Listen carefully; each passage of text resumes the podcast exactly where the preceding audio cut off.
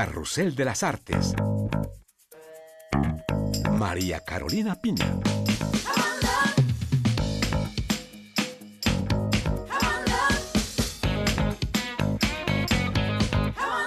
Damas y caballeros, bienvenidos a este programa especial que les presentamos desde el Circo Fénix de París, sede del festival más prestigioso del mundo para las artes circenses.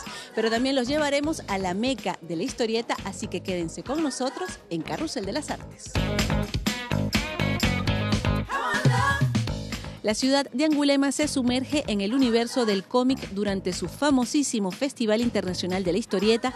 La edición número 50 rindió homenaje a los animes japoneses y en especial al ya mítico Ataque a los Titanes. El Mundial del Circo del Mañana regresa después de tres años de anulaciones, espectáculo y competencia excepcional que reúne a los mejores artistas jóvenes del mundo entero. Y entre los 24 números de magia, malabarismo y acrobacia, varios artistas de México, Argentina, Uruguay y España quienes conversaron con nosotros.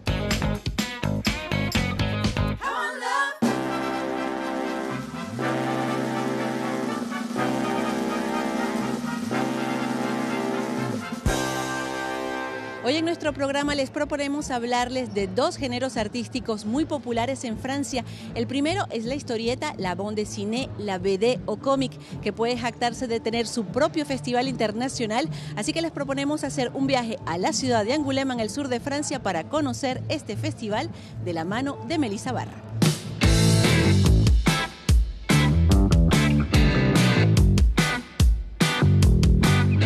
Centenares de aficionados recorren los pasillos de Manga City en busca de novedades o de sus autores favoritos, también llamados mangaka. Pero en Angulema este año las estrellas que todos esperan ver son los protagonistas de Ataque a los Titanes. La serie de manga y anime de Hajime Isayama es un éxito planetario. Retrata una ciudad de estilo medieval atacada sin cesar por gigantes caníbales. El Festival de Angulema abrió una exposición cuyas entradas se agotaron de inmediato. Fausto Fazulo es el comisario de la muestra Ataque a los Titanes. Tiene algo que sedujo inmediatamente al público. Tiene el poder de atraer a adolescentes y adultos porque es una obra multifacética y abierta. Se puede leer esta obra con un prisma político o como una obra de acción, un relato de suspenso o de espionaje, un cuento postmedieval o una obra de guerra. Provoca en los lectores muchas emociones, melancolía, miedo, palpitación en algunas escenas de pelea. Y esa riqueza, esa profundidad fue lo que permitió a Isayama tocar a tantos lectores.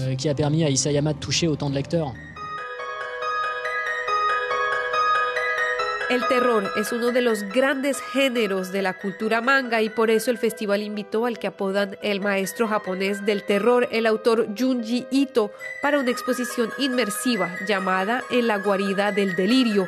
Nos la presenta su comisario Stéphane Jumenildo. Il y a une continuité en fait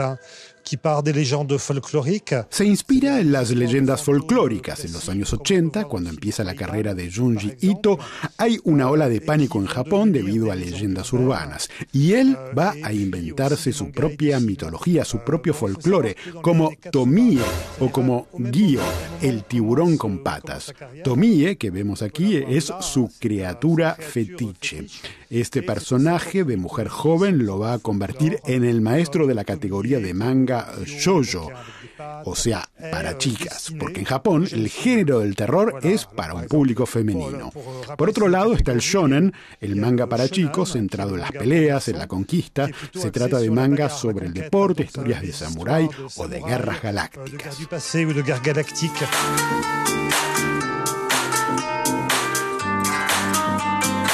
El sector del manga es extremadamente próspero. Es una economía que en Japón mueve 5 mil millones de dólares anuales. También es un mundo muy masculino. Los mangaka más exitosos son en su gran mayoría hombres. La autora japonesa Akane Torikai busca en sus obras romper los estereotipos sexistas que inundan las páginas de manga. Me interesa dibujar mujeres distintas, con modelos de vida diferentes, mujeres con hijos, solteras, esposas, cuyo punto común es que son libres de ser quienes son. Espero que los personajes que dibujo puedan ser modelos a seguir para los lectores y las lectoras. No todos los mangakas son necesariamente japoneses. El Festival de Angulema fue también una oportunidad para que los fans descubrieran talentos emergentes europeos como la española Ana Cristina Sánchez, autora del manga Sirius. El Yuri es el romance entre chicas. Es lo que a mí me gusta dibujar. Pero el Yuri apenas está despegando. Fui autodidacta. Yo es que me dedicaba a la autopublicación. Yo hacía cómics y asistía a eventos de manga y anime en España. Entonces iba, ponía con un grupo un stand y íbamos vendiendo nuestras cosas. Y en 2019 la editorial Planeta española eh, decidió iniciar un proyecto de revista estilo japonés y estuvieron buscando gente por el Salón del Manga y pues ahí me contactaron y, y funcionó la cosa. Después de Japón, Francia es el segundo país que más lee manga en el mundo Benito Kövicin es un gran aficionado, es el fundador de Maison Otaku, un medio dedicado al mundo manga que además organiza eventos para amantes de la cultura pop japonesa y concursos de cosplay, el arte de encarnar a su personaje favorito. El fenómeno cosplay consiste en vestirse como nuestros héroes favoritos, o sea, que vamos a usar disfraces hechos a mano o comprados y nos vamos a reunir entre cosplayers. Antes no nos atrevíamos a vestirnos con manga, pero hoy en día lo vemos por todas partes. Antes solo existían salones que llamamos convenciones, pero ahora hay un montón de eventos, fiestas, conciertos e incluso reuniones entre colegas. En Francia, uno de cada siete libros vendidos es un manga.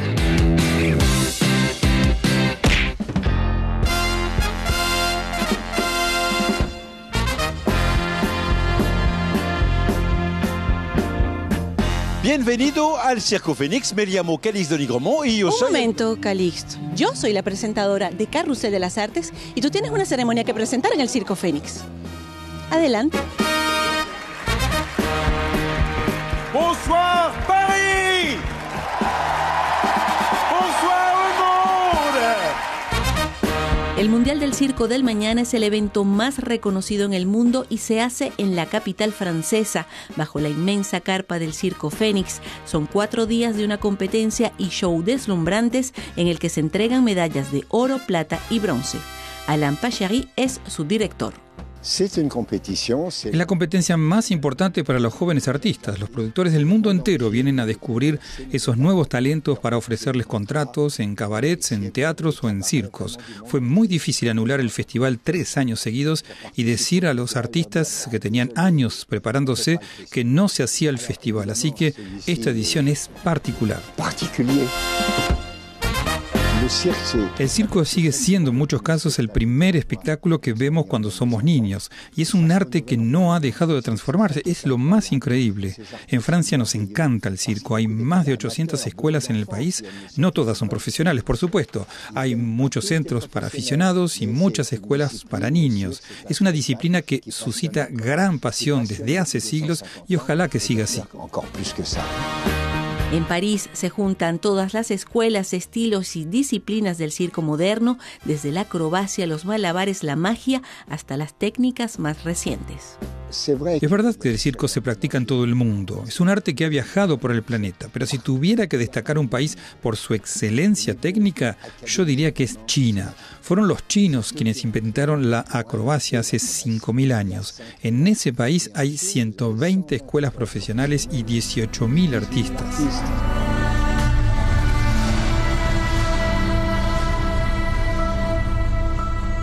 El Festival del Circo del Mañana reúne a artistas de 20 nacionalidades distintas y nosotros fuimos a conocer a algunos de ellos.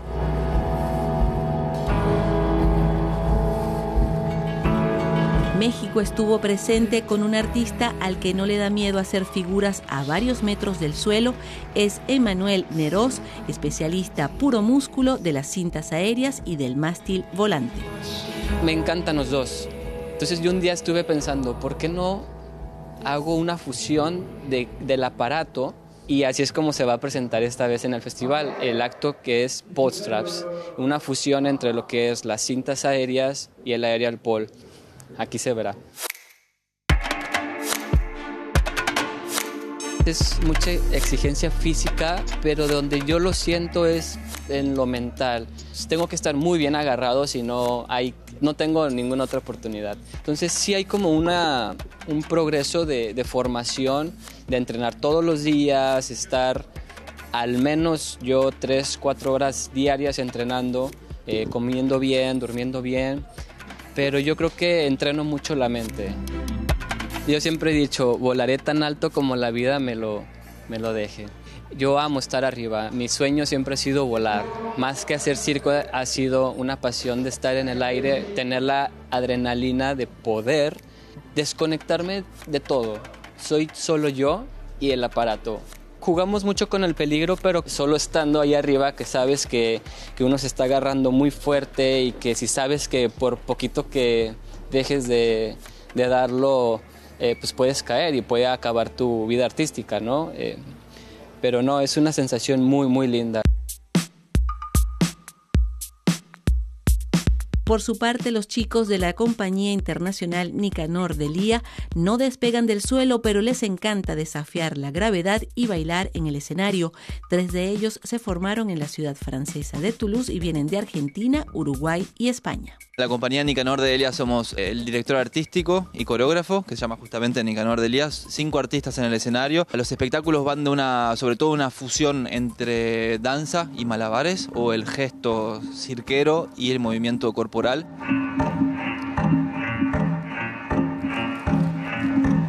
Yo estoy bastante nervioso, pero al mismo tiempo es muy emocionante, porque es una vez en la vida y el Circo Fénix es un sitio bastante mítico. Es, una, es esta carpa que vemos por la televisión, que tiene eh, capacidad para 5.000 personas. Es algo que normalmente no estamos acostumbrados nosotros a, a hacer. Es un lugar donde la espectacularidad, los números, el circo en sí mismo vuelve a algo que tiene mucho que ver con su raíz y al mismo tiempo el circo está pidiendo hace rato abrir puertas de conexión con el mundo de la danza, con el mundo del teatro. Ya hace muchos años que la fusión permite que la, se resignifique y que se reinvente el circo. Y eso me parece que es importante porque permite a la gente también seguir llegando al circo, como en su momento ya hace muchos años lo hizo el Circo, el circo del Sol, por ejemplo, eh, llegar al circo desde otros lugares que la gente quizás eh, no está acostumbrada o se sigue sorprendiendo.